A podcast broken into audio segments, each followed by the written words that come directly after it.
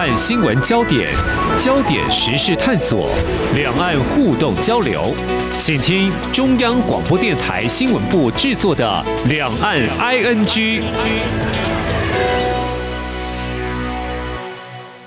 这里是中央广播电台台湾之音，我是黄丽杰，欢迎听众朋友收听两岸 ING，我们三十分钟一起掌握新闻时事焦点。今天是二零二一年十一月二十三号星期二，那么最近有两个国际新闻焦点攸关台湾，首先是美国总统拜登和中国大陆领导人习近平十六号举行的视讯会晤，那么双方针对台湾议题出现立场交锋，如何看美中关系？是否和缓，还有所牵动的两岸关系的发展。那么，另外一个焦点是驻立陶宛台湾代表处十八号正式挂牌运作之后，我们看到中国大陆以降低和立国关系为代办级的反制做法，两岸对外关系如何来看未来可能的一些变化呢？还有中国大陆网球女将彭帅，她自曝跟。国务院前副总理张高丽不伦恋，虽然官方第一时间是强力封锁消息，但过去这三周来持续在国际间发酵，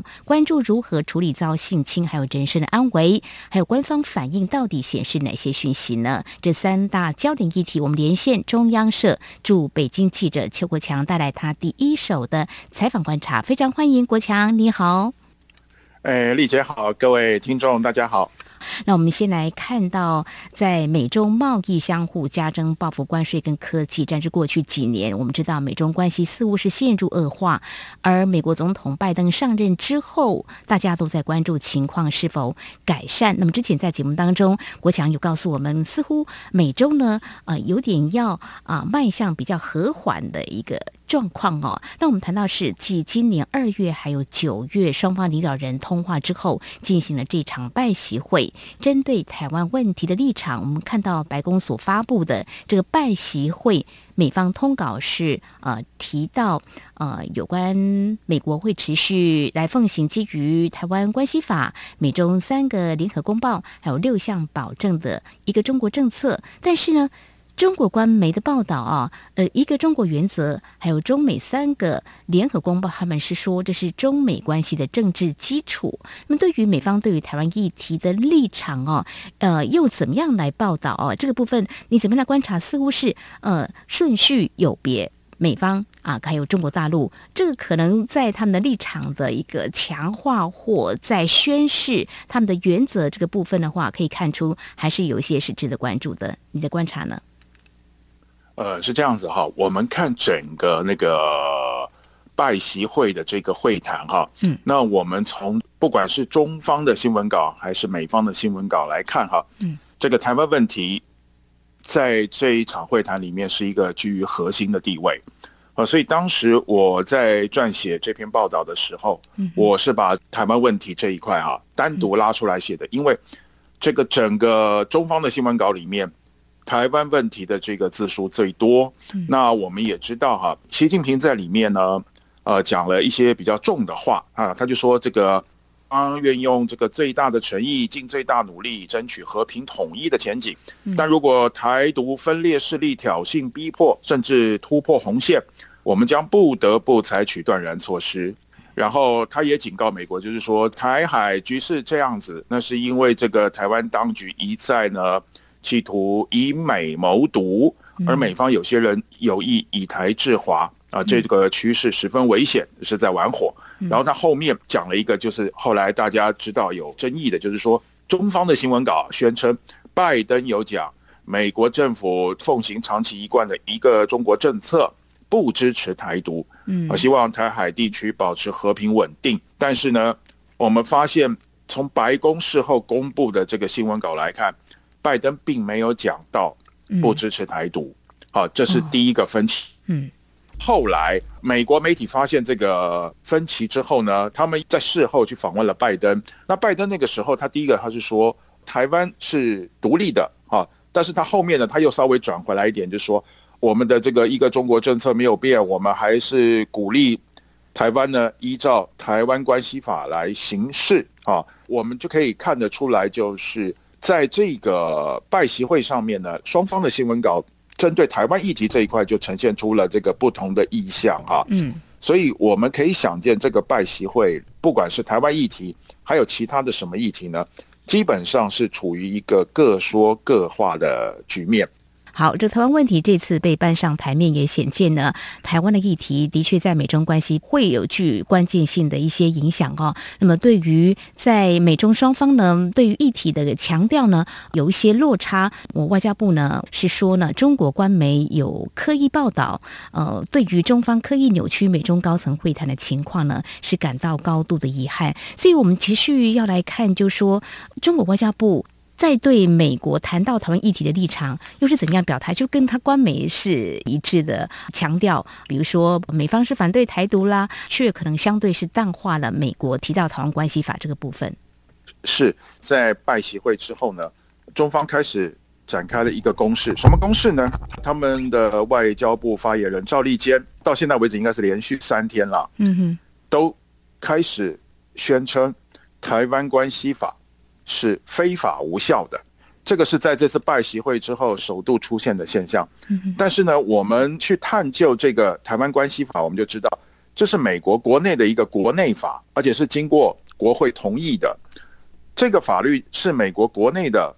按照法定程序通过的法，怎么会是非法无效呢？啊，这是一个。那第二个呢？呃，中方一直强调的是一个中国。原则跟中美三个联合公报，那我们就讲这中美三个联合公报，其中就包括什么八一七公报什么的，大家都知道的。对，你如果真的要来提的话，公报只是我们之间达成的一个口头上的一个承诺，你真的要讲法律的效力，三个公报，这公报还不如法律。我这一点我一定要强调一下。那这个中国方面怎么可以说这个台湾关系法是非法无效呢？当然就是。捡他自己有利的这个角度来说，因为按照台湾关系法的话，美国就有协防台湾的义务。嗯，再加上后来大概在前几年解密的这个，在美国雷根政府对台湾的六项保证里面，哈，这些东西公布之后，我想这个六项保证，中国大陆方面是一定知道的，只是基于默契不说。那只是到了这个机密文件解密出来了，那当然他们是会很跳脚的，所以他就一直说。这个台湾关系法，哦，是非法无效的。这个六项承诺当然也是非法无效的。针对这一点呢，我们中华民国的外交部，还有美方的一些官员，还有发言系统，他们都觉得赵立坚的这个说法当然是一个 nonsense。嗯哼，应该是不能够啊，你说了就算哦，这是具有法律效力。不过真的要关注有关这个台湾关系法，中国大陆现在呢官方啊一再强调这样的立场，就说非法无效的。未来他会怎么样来做一些动作的处理，这是我们必须来关注的哦。那接下来要谈的是，刚才我有提到说，那美中关系未来的发展是如何？我们看到就说，习近平在这次拜喜会提到，中美双方要着力推动的有四大优先的。事项哦，不过谈到就重大国际跟地区的热点问题上的协调跟合作，嗯，他希望中美双方为世界提供更多公共产品。从这里来看，就说是不是显示中国大陆也是希望跟美国能够共同管控分歧？呃，也是说对美国在处理国际议题可能还是有些不满的。过去其实中美双方是有一些合作机制的，当然因为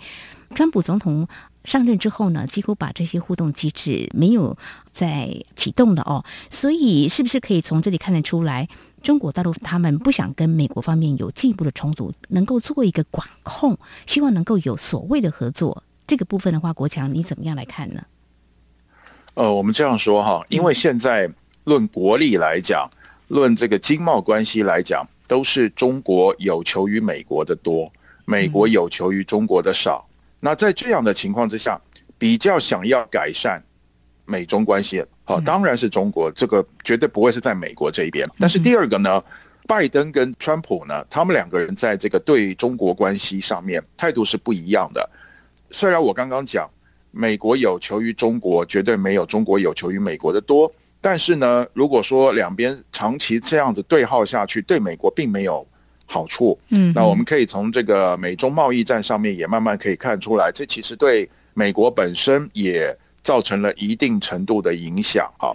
再加上呢，呃，如果再这样下去的话，那中国基于它的这个民族主义的这种情绪，还有它的这个政策的操作，它也会对美国形成一种对抗的态势。那这样的话，两边就会形成这种呃敌意螺旋，那将来就有可能会发生不可控的情况。所以呢，美国当然也希望不要跟这个中国方面起冲突。嗯，那虽然说美国的实力目前还是大于中国，但是呢，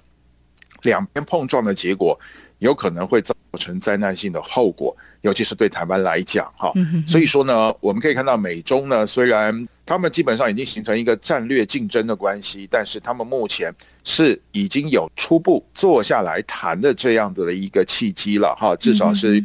用这个视讯来谈。那我们可以观察到的就是说，在这个之后呢，后续我们知道是美中之间像是一些军事的这种，可能是日常性的一些。通可能也会慢慢的有恢复的迹象，嗯啊，那再加上之前有谈到的这个经贸方面的问题，还有其他方面的一些问题，啊，我们也可以看到，就是在那段时间，美中互派媒体的这之前的这个争执，也获得了一定程度的解决，所以我们可以看得出来，就是说哈，拜习会哈，我觉得有两个重点可以跟大家分享，第一个，双方是各说各话，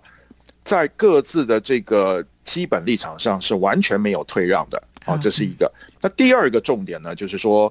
美中双方呢虽然各自坚持立场，但是都认为哈，如果需要坐下来谈的时候，还是要坐下来谈，啊，至少要管控分歧，然后可以合作的部分，像这个气候方面、节能减碳的这一个部分，还是可以坐下来谈，因为这两个国家都是这个碳排放全球最大的两个国家嘛，哈，是。这样子坐下来谈之后呢。也可以对世界其他国家的在气候方面的这个合作，可以有一个好的一个开端。两个国家也希望从这里来尝试。看看能不能成为一个破冰的开始。好，非常谢谢国强带给我们你在北京的观察，有关十六号的时候，美国还有中国到领导人展开这个拜习会，那么双方晤谈的一些重点的啊内容，那么未来的发展有哪些值得关注？那么美中关系是不是他们能够管控所谓的分歧，在一些议题上能够展开合作呢？好，这是在我们节目前半阶段，非常感谢中央社驻北京记者邱国强带来。你第一手的采访观察，在稍后节目后半阶段呢，我们要来谈的是台湾驻立陶宛的这个代表处在日前正式挂牌运作了，其实是不容易的啊。当然，这谈到这中东欧国家这跟台湾的发展，包括啊欧盟还有欧洲国家，可能都会有所牵动的哦。另外，还有这个中国的网球的名将呢，彭帅的不伦恋，目前还在发酵，到底中国的官方怎么样来处理？这个是很耐人寻味的。我们节目稍后回来。今天的新闻就是明天的历史，探索两岸间的焦点时事，尽在《两岸 ING》节目。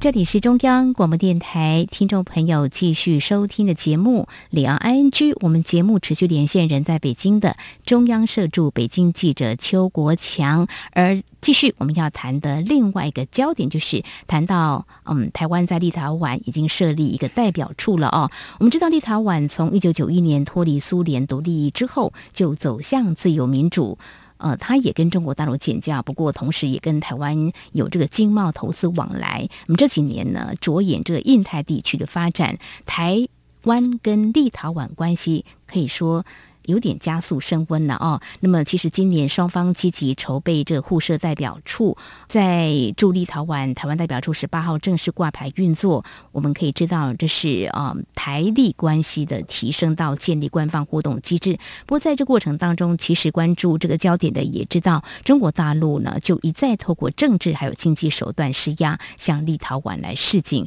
不过呢，立陶宛呢是不畏惧中国的压力呢，还是呃成立了这个代表。当然，呃，很有可能，也许最快的话，是不是年底或明年初，在台湾的代表处呢，也会来成立哦。中国大陆现在是以调降两国外交关系来作为反制，那么反对立陶宛的做法到底有多强硬？我想，或许可以从这个时间点，在十八号的时候，驻立陶宛台湾代表处正式成立，当时中国的外交部他们到底有什么样的说法？他们的措辞应是不是非常的强硬呢？呃，是的，他们的第一次的发言是在台北时间十八号的深夜，十九号的凌晨。那其实他们讲的，也就是说，呃，立陶宛政府不顾中方多次的强烈反对和劝阻，然后就批准台湾当局设立所谓驻立陶宛台湾代表处。这个是是在世界上制造一中一台，公然违背一个中国，然后背弃立陶宛。在这个中立两国建交公报中的政治承诺，损害中国主权和领土完整，粗暴干涉中国内政，性质极为恶劣。哎，中国政府要对此表示强烈抗议和坚决反对，然后要采取一切必要措施，捍卫国家主权和领土完整。啊，由此产生的一切后果呢，要由立陶宛方面来。负责，然后方又要求立方要立刻纠正错误决定啊，好，后面就开始警告挟洋谋独、打错了算盘之类的。好，接下来十九号的下午，呃，赵立坚呢同样被问到这个问题，那他当然就把我刚才讲的这个表态又重复了一遍，因为媒体有问到他说，呃，中国要对立陶宛采取什么样的反制措施呢？那这个赵立坚的回答就是说，哎，大家可以拭目以待。嗯，啊，立方咎由自取。必将自食其果。晚上的时候，中共的这个头号官媒《人民日报》呢，就用这个钟声，这个闹钟的声音钟声为名哈，因为这个《人民日报》评论里面算是最高的等级之一，主要是中国的对外政策，其实都是一样，指责这个立陶宛在搞一中一台啊，背弃这个建交的承诺啊，然后损害中国的主权完整啊，这样之类的。但是呢，我们可以注意到，就是说。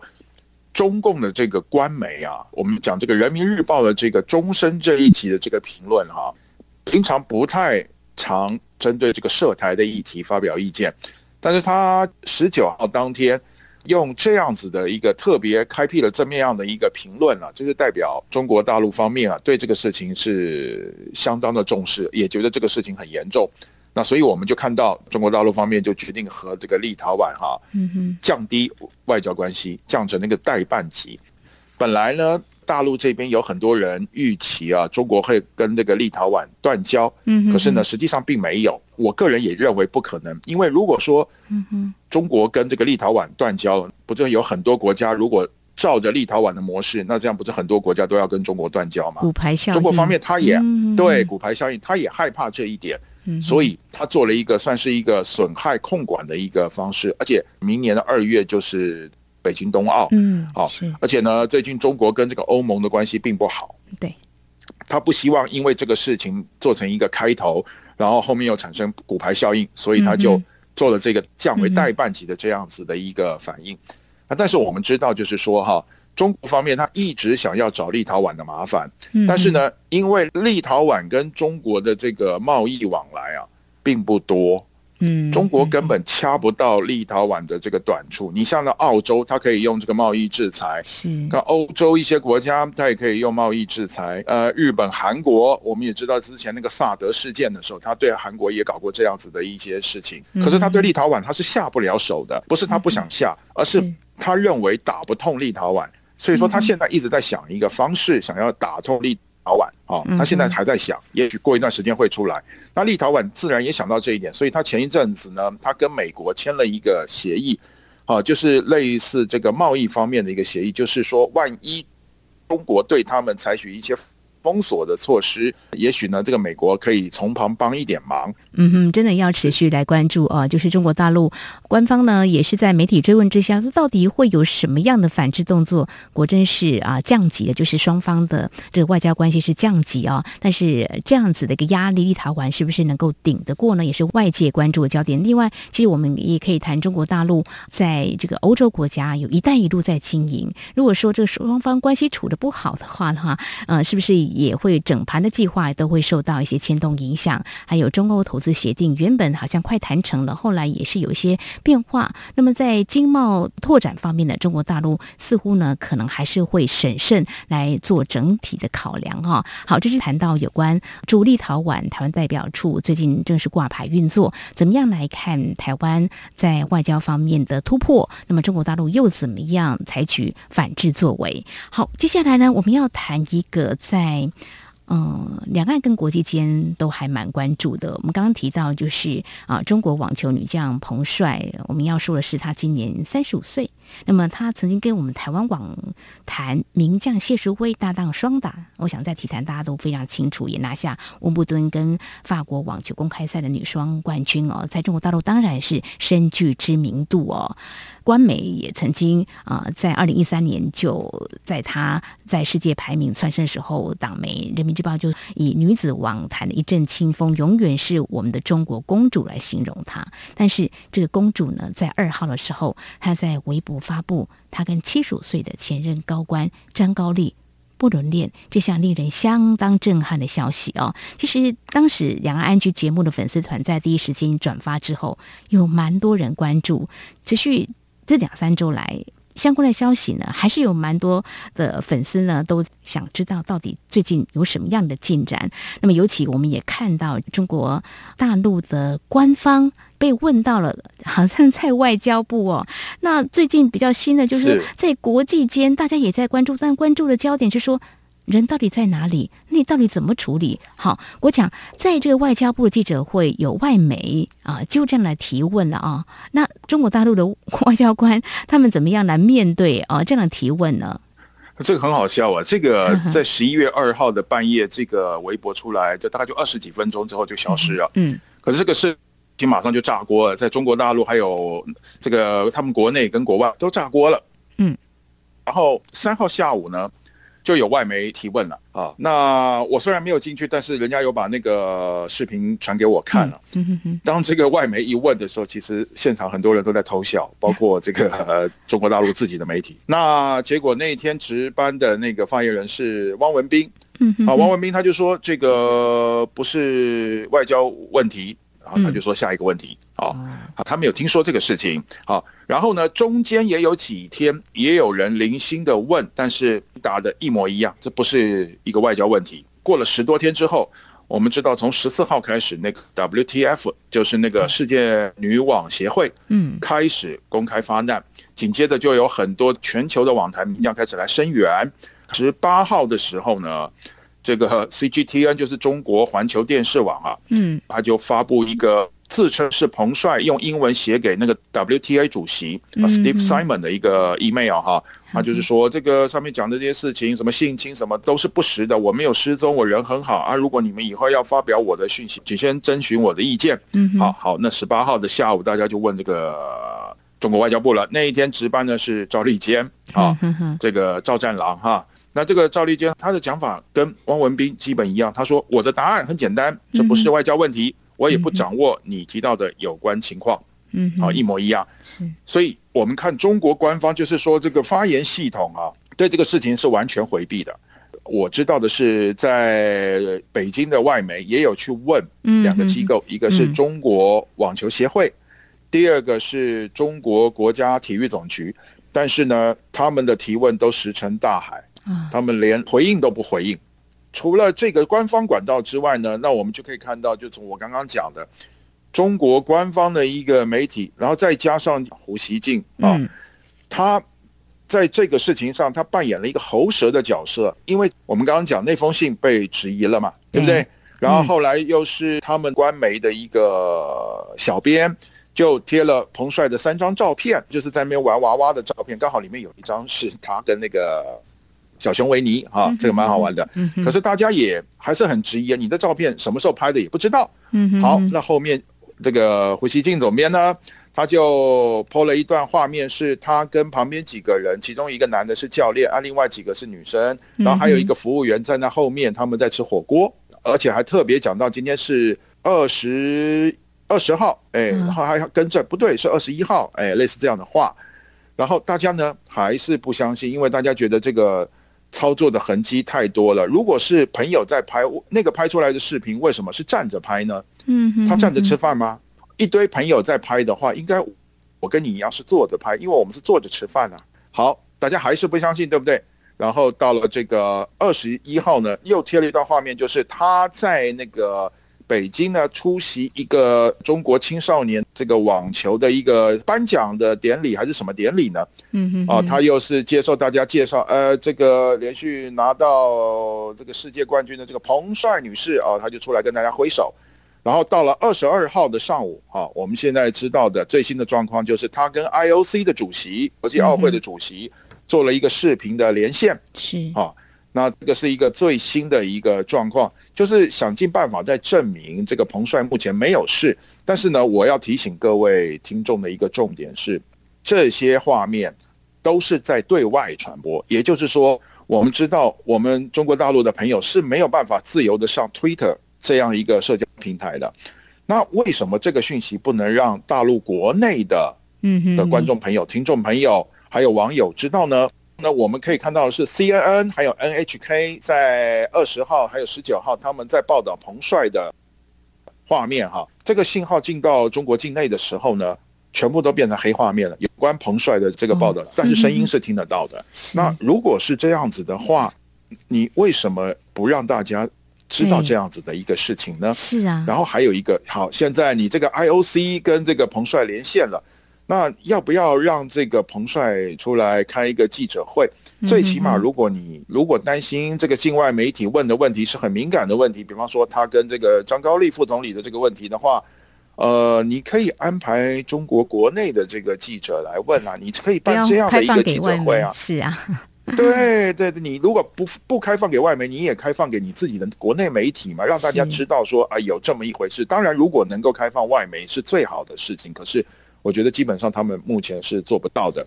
他们连这个消息都只能放在国外的这个，而且是这个中国大陆的民众没有办法直接上去的这个推特推特上面啊。那你想，呃，我刚刚这种建议他们会照办吗？我想是不会的。可是你越不办，大家对这个彭帅的这个安危，还有他目前的去向，大家的疑问是更多的。没有错，没有错。我们看到连联合国都有些立场表态，在十九号就是说要求要见到啊有关这个彭帅下落的证据哦。所以，嗯，为什么不说清楚呢？呃，当然这是一个不是很光彩，牵涉到高官嘛，还有名人嘛。呃，我想。的确是很难处理，可是，呃，有一些嗯声援的团体，或许谈到所谓呃妇女遭到性侵，Me Too 这个关注是不是在中国大陆还是不被允许的？还有自爆的时间点啊，在政治上是不是也有一些耐人寻味的地方啊？啊，刚好最近中国大陆有很多，包括这个十九届的六中全会也召开。我想到目前为止，你们在中国大陆如果去搜寻相关的字，根本都没有相关的讯息。你搜到的彭帅都是旧的讯息，哦，旧的讯息就是他之前他他可能在温网啊、澳网、法网、美网这四大网球赛他出赛的这些东西还看得到。这个彭帅个人的这个简介还看得到，跟这个张高丽的这方面的新闻是完全看不到的。而且你能搜寻到的量也有减少。那至于你到那个微博跟微信上面，你一打彭帅也是一样搜到。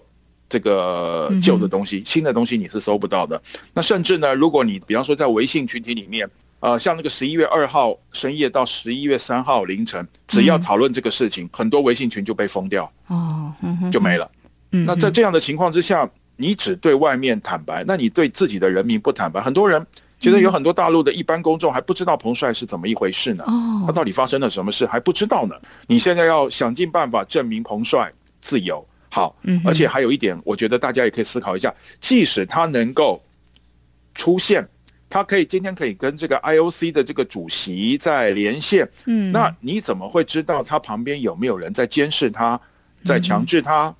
嗯事先教他要怎么样说话，事后讲完之后把他带到什么样的地方？请问各位知道吗？不知道啊，我是觉得是可以让大家来思考的地方。没有错啊。过去在台湾也有一些民众到中国大陆，可能触犯了什么样的中国大陆认定的一个法，就是所谓的在媒体公开认罪，这个也是呃引发关注中国大陆的一些做法。好，有关这个拜习会谈到台湾议题的焦点，还有美中关系未来变化，以及啊有关中国大陆对于驻立陶宛台湾代表处成立的一些反制动作，及彭帅跟前任高官的波伦恋，引发了国际关注。这三个焦点议题，我们在今天非常感谢中央社驻北京记者邱国强带来第一手的采访观察，非常谢谢国强，谢谢您，谢谢，谢谢丽杰，谢谢各位听众。